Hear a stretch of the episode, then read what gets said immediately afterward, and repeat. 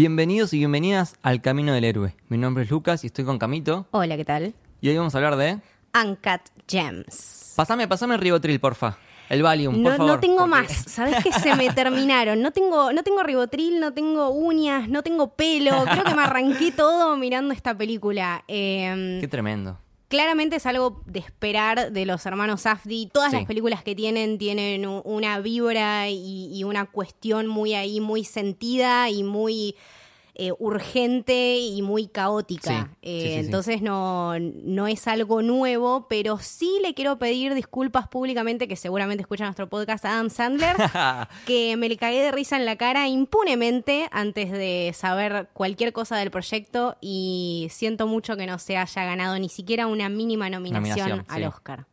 ¿Qué te pareció, Uncut Gems? Me pasó algo muy interesante, justo relacionado con lo que decías vos.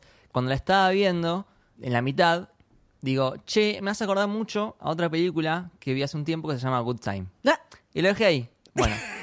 Terminó la película, terminó la película y dije, bueno, che, me rebustó. Vamos a investigar qué hicieron estos hermanos Safdie. ¿qui- ¿Quién los conoce, no es cierto? a ver, entonces, ah, hicieron Good Time.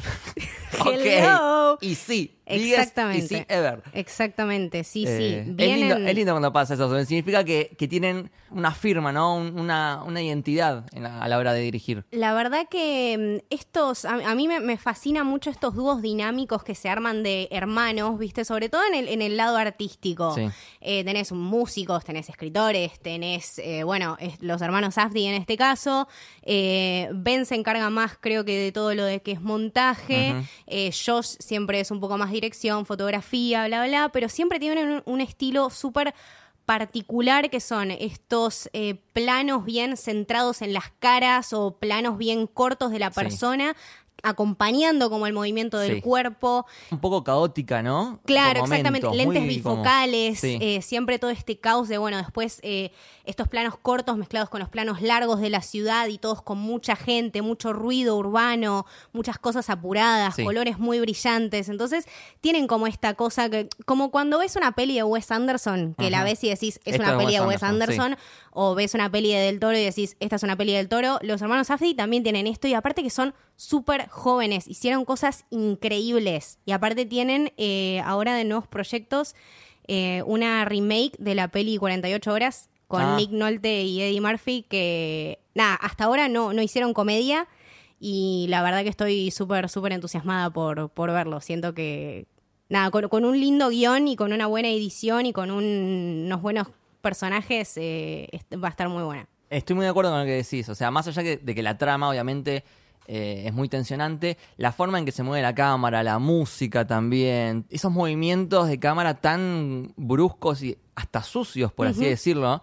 eh, pero sucio bien, porque te, te- te- te mete en la historia, hace que estés al borde del asiento. Y no es una película de acción, ¿entendés? O sea, no, es una no, película nada. 1917 que obviamente te pone al filo del asiento. Acá es como más no sé, como más real, más urbano. Es, que- otra cosa. Es que es distinta. exactamente eso. Eh, los hermanos Safdie lo que hacen es eso, toman eh, momentos o historias de personas que son reales, como vos, como yo, y las transforman en este eh, entramado de decisiones y vida ajetreada y mal pasar y ciudades grandes como son por ejemplo Nueva York, que como tres o cuatro pelis de ellos están situadas eh, ahí. Eh, me acuerdo una de, de las más impactantes, de hecho, que se llama Heaven Knows What, Sí. eh, que es súper, súper, súper fuerte y súper interesante. Es acerca de una chica que era adicta a la heroína eh, y son relatos de ella que son propios. Y la película la protagoniza ella. O sea, la, Ah, la misma chica que escribió los relatos eh, protagoniza la peli. Y la peli está dedicada a su exnovio que murió por una sobredosis. Y bueno, la acompaña en este, también en este Nueva York, con eh, adolescentes adictos, eh, preocupados, paranoicos, eh, todo, todo el tiempo ruido, Sí. quilombo. Esta cosa que te, te, te mete de lleno en este ambiente, cosa que vos también, además de sentirte un espectador, casi que te sentís un protagonista, creo que esa es la magia de los Safdie, me parece. Perfecto. Bueno, ya que mencionaste esa película, recapitulando un poco cómo llegaron a hacer esta, Uncut Gems, eh, ellos la querían hacer desde 2009 Ujú. tienen la idea de hacer esta, esta película que está basada un poco en la historia del padre de ellos. Claro, exactamente. Que ellos son una familia obviamente judíos y Nueva York, eso se mantiene en la historia. El padre trabajaba para un joyero que se llamaba Howard, como. Adam Sandler, y también tenía que, era como medio turbio, como muy acelerado. Sí, como que siempre tenía historias súper interesantes con, para Claro. contar. Y bueno, querían hacer esa película, pero no conseguían financiamiento. Nada, cero. No conseguían Eh, esto financiamiento. 2009. Claro.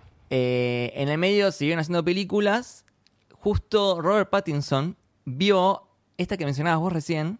Les manda un mail diciendo, che, me gustaría trabajar con ustedes. Hola, yo soy Robert Ah, Pattinson. Claro, ¿qué onda? O sea, Robert Pattinson te manda un mail diciendo, che, quiero trabajar con vos. Es muy capo. Al tipo, aparte vio el póster, parece que el póster, yo no lo vi, pero parece que está bueno, Es tiene como un neón. Sí. Cuestión que se juntó con ellos y a los hermanos Safdie les recopó la onda de Robert Pattinson, que Sí, siempre, siempre, se mete. apostando por el cine independiente y proyectos un poco más profundos y más personales, digamos. Sí, exactamente. Yo valoro mucho eso de. Robert Pattinson. Em, entonces de ahí sale Good Time, una película excelente que tiene una vibra muy parecida en esta en el sentido Claro. de que no para, totalmente acelerada, todo, Todo contra reloj. contra reloj. Todo sale mal. eh, todo pero el también tiempo. como bastante real, o sea, Obvio. eh, es como que pasan cosas reales. Eh, y también te mantiene al, al- al filo del asiento y el final también es, me hace acordar un poco al final de Uncut Gems. Es que tienen esta, también tienen este, este estilo, ¿no? De que son historias tan realistas y son finales también Sí. tan realistas, que en un momento vos te encontrás tan sumido en la película y después termina y decís, Y claro, pero la concha de la... Y bueno, pero sí, o sea, ¿cómo Claro. podía terminar de Obvio. otra manera? Eh, entonces, eso de vuelta, el, el tema de reinventar situaciones de la vida diaria y que vos te preocupes y, y te, y que quieras saber más acerca de una persona, que en realidad todos los personajes principales de los Afdis tienen algo como desagradable o despreciable o un poco que te hace como querer alejarte o no, no reflejarte en ellos. Eh, la primera peli que habían hecho Daddy Longlegs, por ejemplo, eh, es muy también así, un chabón proyeccionista eh, que vive en Manhattan, el chabón es un quilombo, su vida es un quilombo y se queda a cuidar, tiene que cuidar a sus hijos por un par de semanas. O sea, imagínate Howard Ratner criando dos niños pequeños. Un quilombo. Bueno, algo así más o menos Daddy Longlegs. También con todo este estilo. Pero con esta lo que pasó con Uncut Gems, para mí que le dieron al actor correcto, sí. en el momento correcto, con la plata correcta y con la historia correcta. Creo que tienen como 160 guiones reescritos a- eh, de esta peli. ¿Por qué? Porque todo el tema de la película está basado en, bueno, las apuestas y los problemas que tiene Howard Ratner con estos juegos de básquetbol. Pero ¿qué pasa? Si vos usás juegos de básquetbol, vos tenés que usar juegos reales de Claro. básquetbol. Entonces, toda esta historia se había escrito acerca de un basquetbolista en particular, la verdad no me acuerdo el nombre, eh, que el chabón era un chabón afroamericano judío, como la eh, tribu de afroamericanos judíos que están trabajando en las minas Claro. cuando empieza la película. Entonces como que se conectaba mucho más la historia, pero en ese momento el chabón como que no, no sé si No no, quería filmar o no le copaba mucho el proyecto, bla, bla, bla, bla. Bueno, reescribieron otra vez con otro chabón basquetbolista. Bueno, no, pum, tampoco. Y el último que dijo que sí fue Kevin Garnett. Claro. Entonces, bueno, ya está, lo agarraron y más o menos manipularon todo, escribieron otra vez por B170 el guion y salió esta real maravilla. Sí. Eh, bueno, entonces, retomando, a ellos les va muy bien con Good Time. Eh, de hecho, la recomiendo. Si, si les gustó Uncut Gems y no vieron Good Time, véanla porque es muy buena. Eh, les fue muy bien y ahí los empezaron a llamar para financiar a los proyectos que antes no querían. Exacto. Entonces ahí sí empiezan a, a recibir financiamiento para hacer Uncut Gems. Pero también el problema que tuvieron es con el actor. Porque mm, primero, ya de movida, querían que sea Adam Sandler. Adam Sandler lo rechaza al principio. Y por momentos querían que sea Sasha Baron Cohen. Pero tampoco, Ujú. no, al final no. Hasta que parecería que iba a ser Jonah Hill. Exacto. De hecho, quedó algo del personaje ahí como... Yo Es sentí una Jonah vibra. Hill. Sí, Jonah sí, sí. Es muy Jonah Hill. Sí. Se puede adaptar perfectamente. Pero último momento, Adam Sandler dijo, ok, Bueno, la, está bien, la voy a hacer. Por suerte, porque la verdad que era para él el papel. Era para él. Eh, a mí lo que me gustó de esta peli y particularmente de este papel para Adam Sandler, que es como que el chabón le cerró el orto a todo el mundo, a mí incluida, por supuesto, pero dio una performance que está, no sé, in- inexplicable, porque ni siquiera puedes decir, che, qué, qué buen personaje, qué, qué buen chabón. No. Eh, qué, qué vivaz, qué, qué piola. Tampoco. Qué buen padre. No. Qué buen esposo. No. No lo querés. Es un chabón que Howard Ratner es una mierda. ¿Entendés? Y que vos quieras que un chabón así se gane un Oscar, la verdad Sí. es brillante. Es brillante. Aparte, eh, hay un montón de cosas que, que los chabones después reescribieron con Adam Sandler. Hay un montón de momentos que son eh, improvisados. Realmente tiene un montón de laburo, un montón de edición y nada, un montón de años este, este proyecto. Y se nota. Ganó, eh, arrasó en los premios Spirit, Ujú, algo así Independent. Spirits. Claro, que son los premios más dedicados a- al cine independiente. Ganó mejor director, mejor actor, mejor edición, no sé si alguno más también.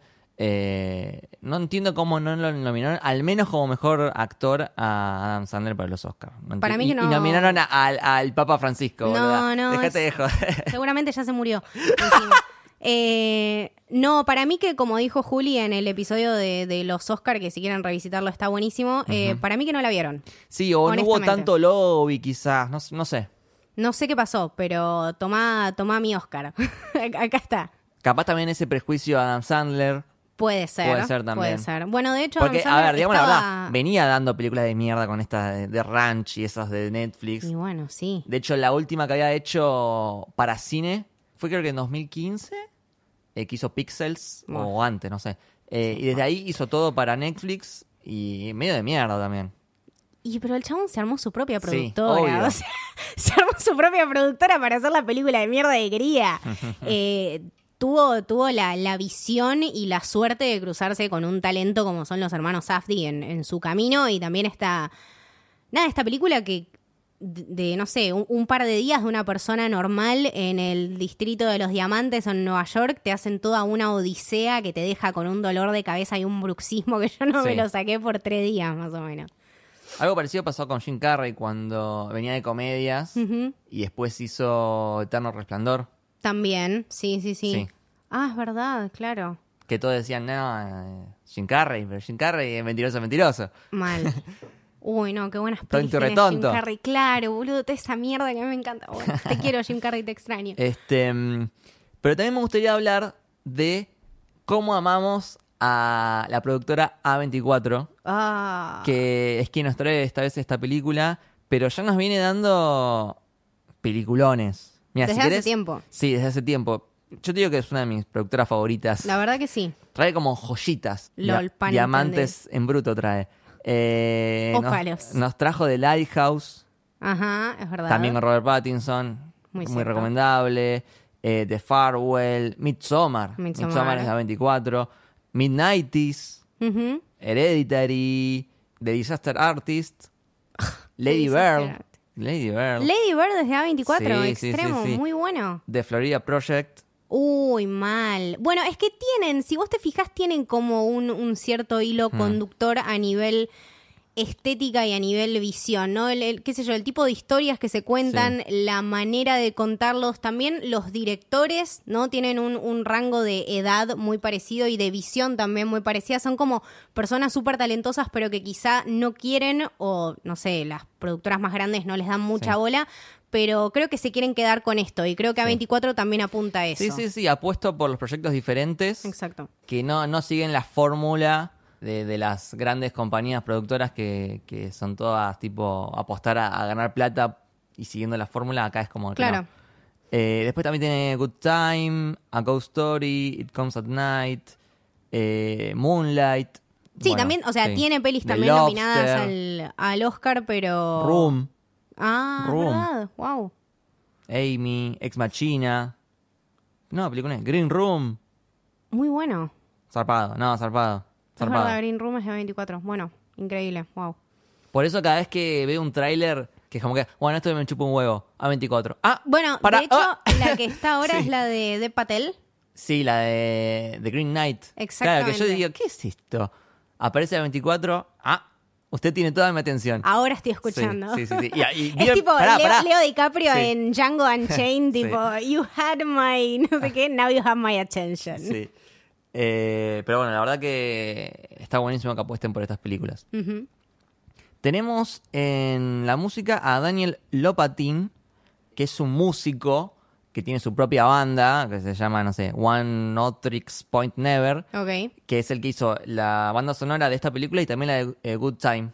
Es un chabón también de Nueva York y que creo que retrata perfectamente esa atmósfera. La verdad que sí. Porque Nueva York no es poluto y hermoso como te lo pone Woody Allen. Nueva York York es un caos. un asco, Sí. chicos. Tiene mucho olor feo, mal. Si van en verano tiene un olor espantoso. Y eso es lo que sacan a relucir los hermanos Safdie. Sacan a relucir adentro del distrito de Diamantes un pedazo de mierda como, eh, como Howard Ratner. ¿Entendés? Ajá. Te sacan estas cosas de Nueva York que te dicen, bueno, sí, el Empire State y el, el coso y Times Square y todo, pero la gente vive acá. Y estas cosas pasan todos los días. Entonces, también guiarlo con una música bien urbana Sí. y bien clásica de Nueva York Sí. eh, también ayuda muchísimo a construir Sí. el clima. Pero a veces es re diferente porque empieza la película y vos no te imaginas que va a tener esa música. Exacto. Empiezan los sintetizadores, es como todo medio galáctico, no sé cómo describirlo, pero es algo súper diferente. O sea, no, no, no sé cuántas películas vimos que tienen e- e- e- esa música. La verdad creo que lo- las necesarias, porque te agarra un dolor de cabeza que después no parás. Eh, sí, no, no, es para, para ver una y después de un poco de días ver otra, porque es bastante, bastante intenso. Sí, sí, sí, acompaña perfectamente eh, el ritmo de la película en ese sentido. ¿Te gustaría ya empezar a hablar de, de las algunas escenas de la película? Me gusta, me gusta, me gusta. Yo tengo que destacar sí o sí el comienzo. Ok, sí, Que- wow. De hecho, es re raro porque empezás en África. Eh, Empezás en África sí. tipo 2010. 2012. Onda, 2012, sí. ahí está. Y lo primero que ves de la película es como una laguna verde, bien verde, que es el, el color que primero ves en, en la piedra. Eh, después vemos esta secuencia que está este chabón con una fractura expuesta, Sí, que muy- tipo me dio mucho dolor. Me hizo acordar mucho a Diamante de Sangre y pensé Sí. que iba a ir un poco más por ese lado, ¿no? Cuando vi eso dije, uy, bueno, el- toda la explotación y todo esto, dije, "Oh, la concha, la lora. Pero después resulta que no. Claro, y me pasó exactamente lo mismo que a vos. Que terminamos literalmente en el ano de Adam Sandler. Eh, Me a parece través- maravilloso. A través de este ópalo, ¿no? En- Sí. Encuentran este ópalo, bueno, que supuestamente eh, el ópalo en sí, el diamante en bruto, tiene un, está evaluado como en un millón de dólares, ¿no? Sí. Según le habían dicho a Howard Ratner. Y Howard Ratner estaba muy ocupado haciéndose una colonoscopía. Claro, pero este, este pasaje de algo hermoso, colores de galaxias, viste, de Hay una, nebulosas. bueno, hay una, una y ahí fotógrafa pasás que... a un ano. Claro. ¿Entendés? Exacto. Bueno, los, eh, los chabones investigaron a una fotógrafa que ahora no, la verdad no me acuerdo el nombre, después eh, se los voy a dejar por ahí. Eh, pero estudiaron una fotógrafa que la mina está especializada en diamantes y bueno, hicieron todos esos recorridos de luces y eso y bueno, Sí. eso llevó a el ano de Howard Ratner. Pero bueno, eh, esa secuencia la verdad que me pareció maravillosa y tipo, ahí ya compré. Dije, ok, voy a ver algo distinto. No sabes qué mierda vas a ver, porque encima no te dan información de más. O sea, vos sos un espectador, pero a la vez, como dije, sos medio un protagonista. ¿Por qué? Porque vos vas viviendo todo esto con el personaje. Y el personaje de Howard Ratner es un tipo que eh, vive todo el tiempo a mil, con millones de cosas Sí. para hacer, con millones de nombres, millones de deudas. Y vos lo vas acompañando, pero vos sabés lo justo y lo necesario. No te explican nada de más, no van eh, de acá para allá con la historia, no te muestran la historia de Howard y después la historia de otro. No, siempre acompañan al chabón. Entonces ahí también tenés un punto, un punto de vista bastante acotado que también te va metiendo más en la historia, porque vos querés estar más atento para cuando pasa lo que pasa, saber cómo, cómo proseguir. Pero mm, ya empieza con una locura, el chabón Sí. moviéndose, bueno, hablando por teléfono, haciendo quilombo.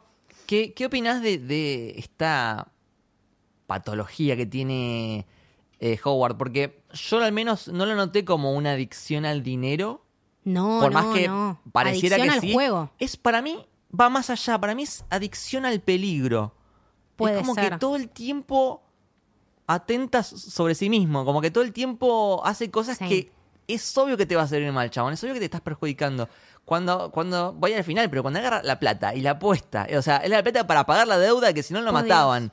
Va y la apuesta. Eso está, está como jugando con fuego, pero se nota que, que lo necesita, como que es adicto, como que eh, necesita ese tipo de vértigo en su vida. Sí, sí, sí. Bueno, Yo eh, noté, es como mi interpretación. es una mezcla entre ludopatía y un poco de manía. No, no, no sé Sí. la verdad qué es. Es un personaje eh, sumamente extravagante. Aparte, eh, justamente te muestra que nada de esto le sale bien. El No. chabón no sabe manejarse con la plata. No es un chabón que. O sea, el tipo cuando tiene el ópalo, que es algo, bueno, ya seguro, ¿sí? Y cuando Sí. viene este chabón, se lo presta a cambio de un anillo, que ese anillo también después lo va a dejar a cambio de otro Sí. anillo. No, o sea, se lo presta en realidad para quedar bien con él Claro. porque es fanático de él. Exactamente. O sea, se lo presta por eso y, y después se saca una foto para Instagram. Bueno, me encanta que hayan usado a Kevin Garnett como Kevin Garnett. Muy buena, sí, Eh, sí, sí. De hecho, hay varios así. Está The Weeknd, como The Weeknd, y hay un par más que, que no son tan importantes en la historia, pero son ellos mismos. Exacto. Creo que eso también le, Sí. le da un poco más de, de realismo, ¿no? El tema de usar nombres reales, personajes reales. Y aparte me gustó mucho esta. mm, Esta cosa eh, como, como intrínseca que tiene Kevin Garnett con, con el tema del ópalo, ¿no? Que no sabes bien qué es. Si es como que él se siente conectado con el ópalo porque lo, lo va a hacer ganar. Eh, también, por ejemplo, cuando estaba esta idea de hacerlo basado en un jugador afroamericano judío, como que se explicaba más esa Claro. conexión con la piedra, pero me parece que, que viene por ahí, ¿no? Co- Como que todo, todos los personajes en, en la peli lidian con su propia obsesión, con su propia adicción Sí. y con sus propios problemas. Sí, sí, sí. Eh, yo creo que también Howard se lo vende muy bien, porque primero le dice, che, bueno, quédate porque acaba de llegar algo que te va a volar la cabeza. Bueno, le explica todo, le, muestra el videíto. Que yo no puedo entender cómo Kevin Garnett, siendo negro, ve cómo personas negras están siendo explotadas para conseguir esta piedra y le chupa un huevo, la quiere Y comprar bueno, igual. pero es una Tipo, disociación de sí, la, realidad, supongo, también. Eh, y y, eh, pa- para mí es clave el hecho de que cuando la quiere comprar le dice que no.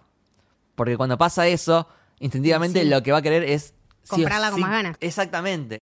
Logra que el chabón le deje empeñado el anillo más importante Sí. que tenía. Sí, sí.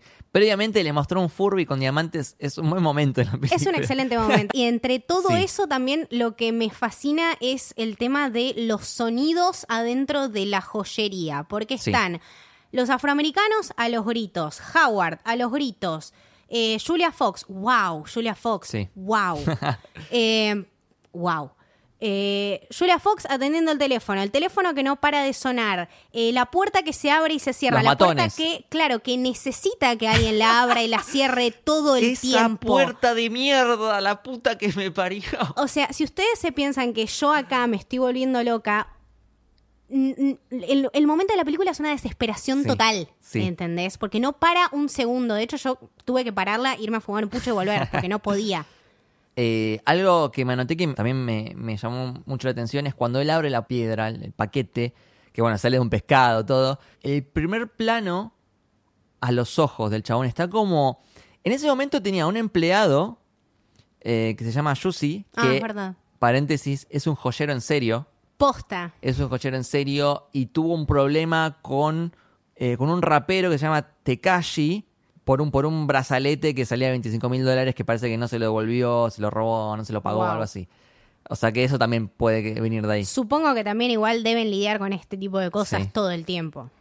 Cuestión que tenía al empleado reclamándole algo y él, no escuchándolo, estaba como hechizado Sí, con la sí, sí. piedra y la cámara va como a un zoom a los ojos totalmente atónito. Y después pasa algo parecido con Kevin Garnett. Claro. Eh, cuando ve la, la piedra es como hipnotizado. Sí, son, son las mismas situaciones, o sea, el caos alrededor y el impacto que les da al ver esta piedra, este diamante. Exactamente.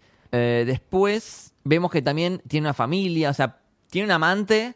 Primero vemos Sí. a la, o sea, primero, Primero vemos vemos al el- amante. primero vemos el bulo, Sí. ¿no? Tipo, el chabón va a un eh, edificio de la concha de la lora con ballet parking, qué sé yo, entra eh, bulo, tipo, Sí. luces de colores.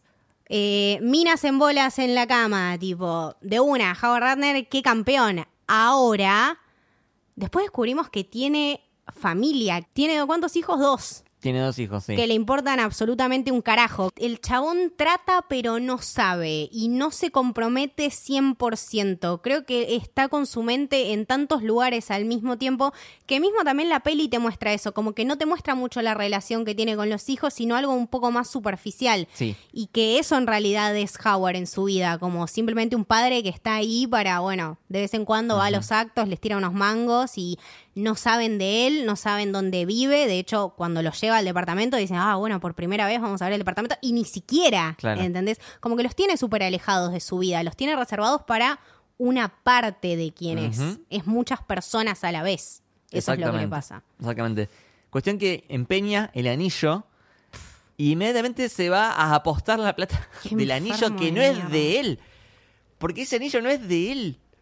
No, no, no. Eh, Chicos, no juguemos con plata ajena. Chicos, favor. es raro porque ya desde el principio te setean que él debe 100 mil dólares Claro. Y A su cuñado. a su cuñado. Eh, y pensás a pensar, bueno, ya tiene 40, puede, puede devolvérselo. Claro. No. Como que uno va haciendo las cuentas por él, Sí. ¿viste? Uno se convierte en el contador de Howard Y Ratner. de repente ves que lo apuesta y decís, no, La la, concha de tu madre. Y encima, después eh, va a la casa y resulta que el hijo también apostó. Con un amigo apostó, no sé, 25 dólares. Pero hay ahí algo como que le está Por pasando esa adicción a él. Siempre. Sí. Sí, sí, sí. Aparte de lo único que habla con el hijo, o sea, lo único claro. que los une es eso.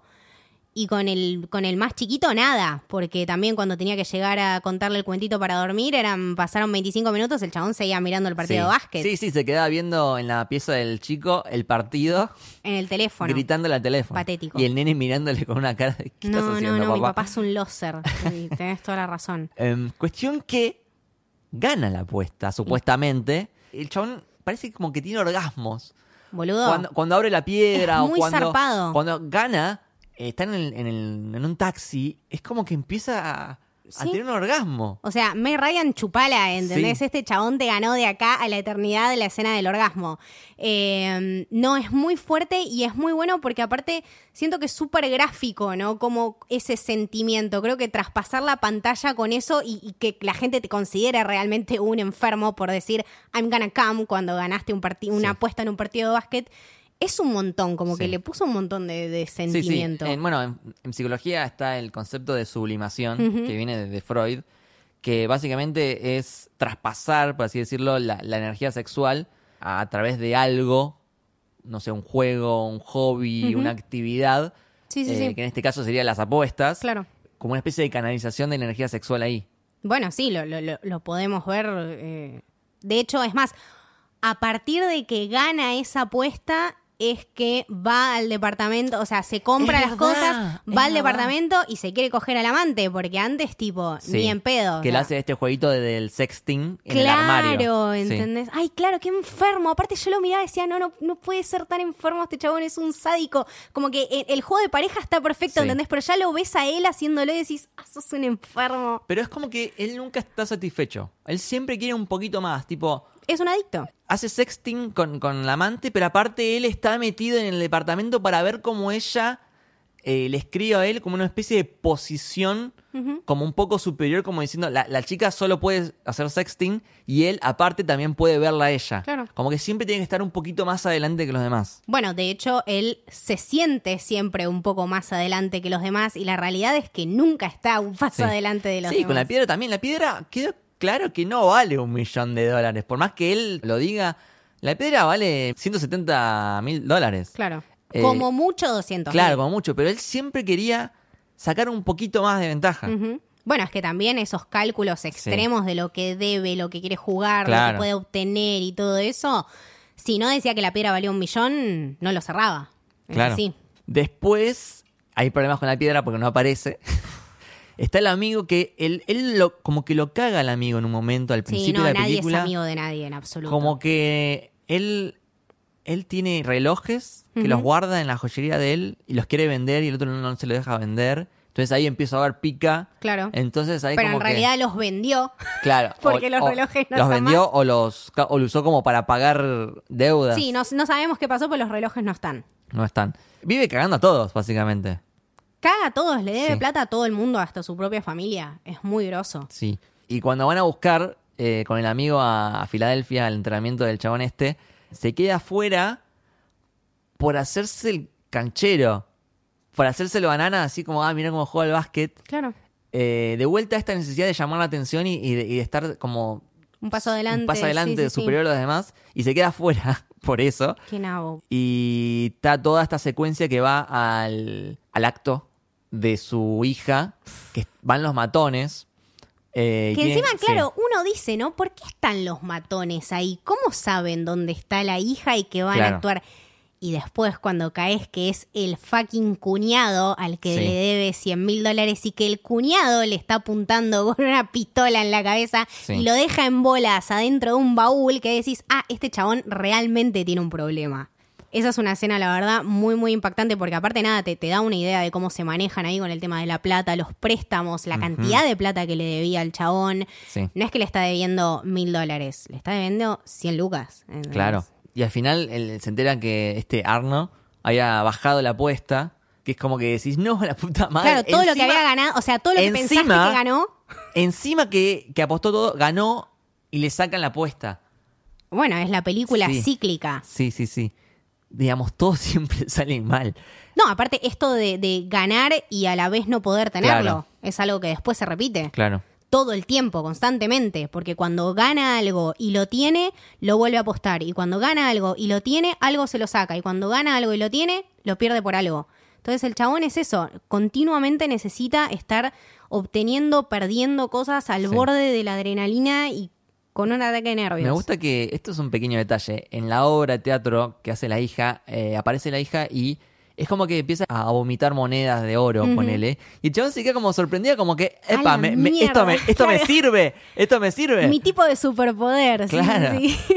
Después tenemos eh, toda la parte. Ah, que el Eh, chabón se va a ver a The Weeknd. Se habla de Weekend, exactamente, que The Weekend no sale a cantar hasta que no pongan la luz negra. Excelente, excelente. Excelente. Porque aparte, eh, de- vuelta, ¿no? Este juego de los hermanos Safdie y las luces de neón y el cantante nuevo y toda esta cosa de... Me sorprende cómo, a ver, The Weeknd quedó bastante mal, digamos, como que quedó como un hijo de puta. Y él aceptó estar ahí en la película. Y mira, si yo a mí me ponen a tomar cocaína con Julia Fox ahí y me dicen, bueno, mira, mira que quedas como un hijo de puta así de una, ¿Qué qué sé yo, importa? ya fue. Bueno, ahí se pelea con la chica, nada, no, no, sigue sin conseguir la, la piedra. Sí, lo, lo va a Sí. buscar al amigo, le dice, che, man, ¿dónde está la piedra? ¿Dónde está la piedra? No, la piedra no está porque al final él no la tenía, pero yo te la puedo conseguir para mañana, no sé qué.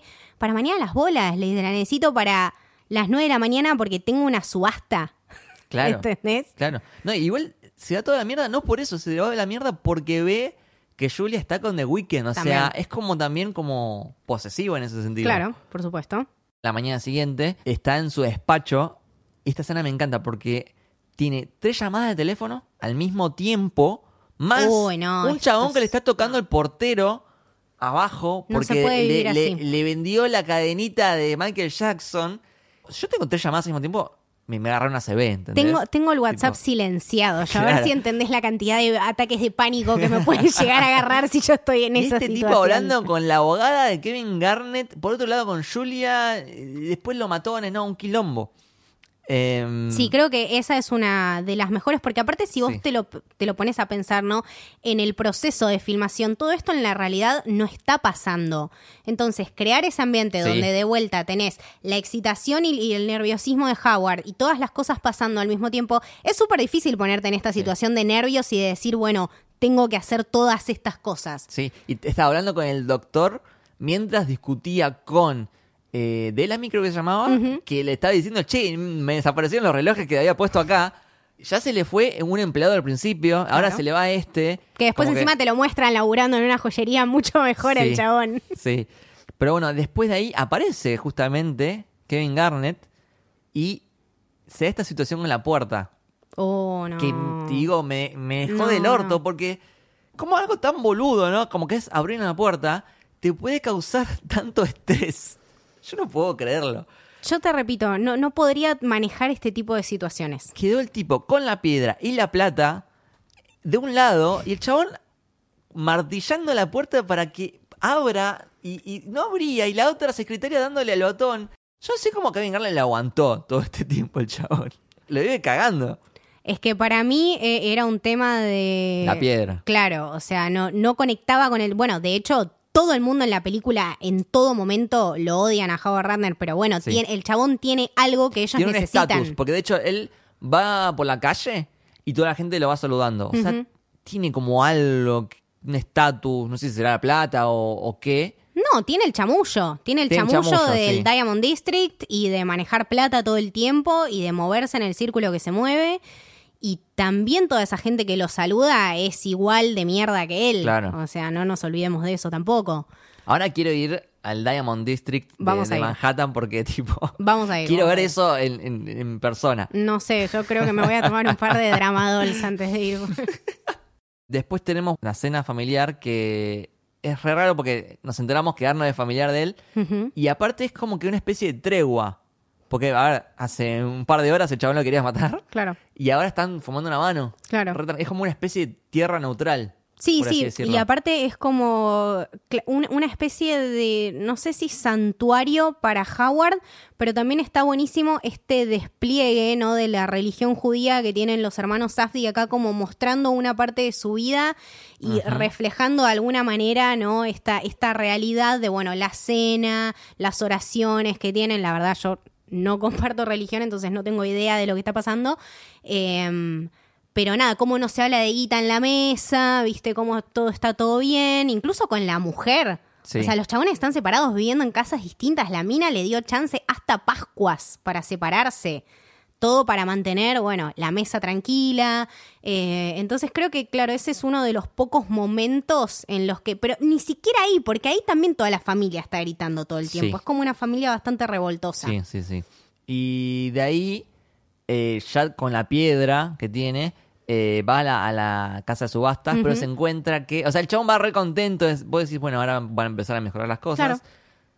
Pero le bajaron el precio. Pero es una peli de los hermanos Safdie y Claro. las cosas nunca mejoran. Eh, y todo el quilombo que le hace la secretaria. No, me mata cuando simula que está hablando Excelente. con la gerenta de, las tasaciones. ¿Que sabes quién es? ¿Quién? Tilda Swinton. La ¡No! que habla por teléfono, la que sería la jefa de, de- de la subasta, Muy bueno. es Tilda Swinton. Ah, qué mujer. Mira. Pero bueno, cuestión que eh, arregla con otro familiar, creo que es. Ujú. eh, Con su suegro, me parece, con- ¿no? Sí, para que le suba la, la apuesta a Kevin Garnett, porque, quería sí o sí llevarse, no sé, al menos medio millón. Claro, ahora, a ver, a ver si entendemos el peligro de cuando te piden a vos que subas una apuesta. ¿Qué pasa, no? Vos estás peleando con una persona, entonces, Es si vos subís la apuesta y esa persona después no la sube, ¿quién la tiene que Claro. pagar? vos. Sí, sí, sí. Entonces el chaval le dijo, bueno, está bien, bancámelo yo. A mí me dijeron que vale 170. Necesito que lo hagas valer por lo menos 200. Sí, Y llegó a 190. Y es que Kevin Garnett tenía 175. claro. más de ahí, mucho más no se podía estirar. No se iba a estirar por 200 Claro. mil. Y bueno, Ese momento también fue cuando Kevin Garnett dice con la cabeza, no, ¿sabes qué? No. no Y puede ser. No, una más. una más te pido. Te pido una más. No puede ser que no 200. tengas, tipo, sos Kevin Garnett, plata tenés. o sea, 200 dale. y te la llevas, boludo. No. Y le salió todo mal. Todo mal, porque todo ahora mal, porque debe... eso realmente era lo único que podía llegar a zafarla. Claro. Era esa subasta. O sea, ni siquiera es que quedaba en cero el balance de sus deudas, pero más o menos pateaba para que... Para que no lo maten, Claro, claro. para que no lo maten tanto. Claro. y de, de hecho de ahí sale y lo caen a trompadas. Eh, Merecido. Sí, sí, sí. Este chabón, el, el matón número uno sería el canoso. sí. Eh, la voz que tiene Boludo, eso te iba a decir. Es como muy... me da miedo. Wow, ese sí, chabón. no me, no, no Me da más miedo ese que- plata- que- que Arno. Te juro, no querría deberle plata a No, esa no, no. persona. Igual al final como que lo convence a Garnet para comprársela. Sí, Cae en la oficina con la plata todo. claro, Lo reta porque lo está cagando hace una semana. claro. Sí, Eh, que, que fue de vuelta sí. a, a donde había empeñado el anillo, agarró el anillo, bueno, se lo devolvió a. Kevin, Kevin le compró el dio el otro, dio el otro anillo. Pero parece que también Kevin Garnett, eh, viste, le pregunta cuánto te salió realmente. Me estás Claro. cagando, porque te salió- esto no te salió 175, te salió nada. No, bueno, pero es muy difícil de conseguir, qué sé yo. Claro, lo que vale es mi tiempo, Claro. son dos años de búsqueda. Y ahí parece que Kevin Garnett la está pensando y para asegurarse la venta le empieza a tirar como el chamullo de que, bueno, no, bueno, porque vos sabés que la gente está apostando en contra tuyo y vos no podés dejar que te hagan eso. Claro, mirá, les tenemos que demostrar tenemos que que y, y le, y le muestra la apuesta. No puede ser, mira lo que dicen de vos. Acá habría que apostar a favor tuyo. Yo si pudiese eh, apostaría. Y es como que yo sentí que se autoconvenció. O sea, empezó chamullándole a Kevin Garnett y terminó chamullándose a sí mismo y se autoconvenció de que esa era una buena apuesta. Es un adicto. Claro, es como que... Trata de manipular a otros y se termina manipulando el mismo. por fin tenía la plata para pagarle a, la- a las deudas y vas y la apostás. Yo eso último dije, no, bueno, no, ya está, me estás cargando, ya está. Teniendo al chabón al lado y después al otro que le venía a pedir la plata. Claro. Le venía a tocar la puerta, a pedirle la plata. El hijo de puta lo dejó encerrado. Sí. O sea, le pidió a la, a la secretaria que se vaya a otro, a la otra habitación del edificio para pasarle la plata por la ventana y le mandó un helicóptero para que vaya al centro de apuestas de la concha de tu madre a apostar toda esa plata. Ahora, son apuestas muy específicas, ¿no? Son como que. que no, nunca llegué a entender bien cómo funciona, porque esto de los dos minutos finales y que los Es que rebotes y que no apuntas, es un son- quilombo. tienen como una determinada cantidad de aciertos, ¿viste? Como si te dijeras, no sé, va- eh, como que va a meter tantos rebotes y tantos tiros de, no sé, no Claro, sé ni, ni Para qué- mí las apuestas eran tipo gana o pierde. Claro, exactamente. A- aparte, a- Tipo, aparentemente hay todo un mundo que o, nosotros o la- no sumo la cantidad de puntos. Claro. Pero esto es como re específico. Bueno, tiene que, tiene que meter el rebote en, en- en el último dos minutos, no sé. Sí, pues aparte decía tipo 4 de 10 que mete, que no mete, no sé qué, no sé qué. Ahora, ¿cuántas chances hay de que tenga todo bien? Una en un millón. Sí. ¿Qué pasa? Sí, bueno, por eso tanta plata ganó después. Un millón de dólares se ganó el chabón. Sí, sí. Un millón de dólares. Ahora, ¿qué pasa cuando ganás un millón de dólares, pero debes un montón y, e hiciste enojar tipo a, Claro. las, pe- a las peores personas de Nueva York? que, que, mm, yo estaba viendo la película y cuando los dejan cerrados y está viendo el partido y los otros están tirados en el piso, todos transpirados. Yo pensé, a ver, me pongo en el, lugar del, del- del mafioso, ¿no? Yo soy un capo de la mafia, súper respetado. Me dejan encerrado acá, en una puertita de un metro por un metro.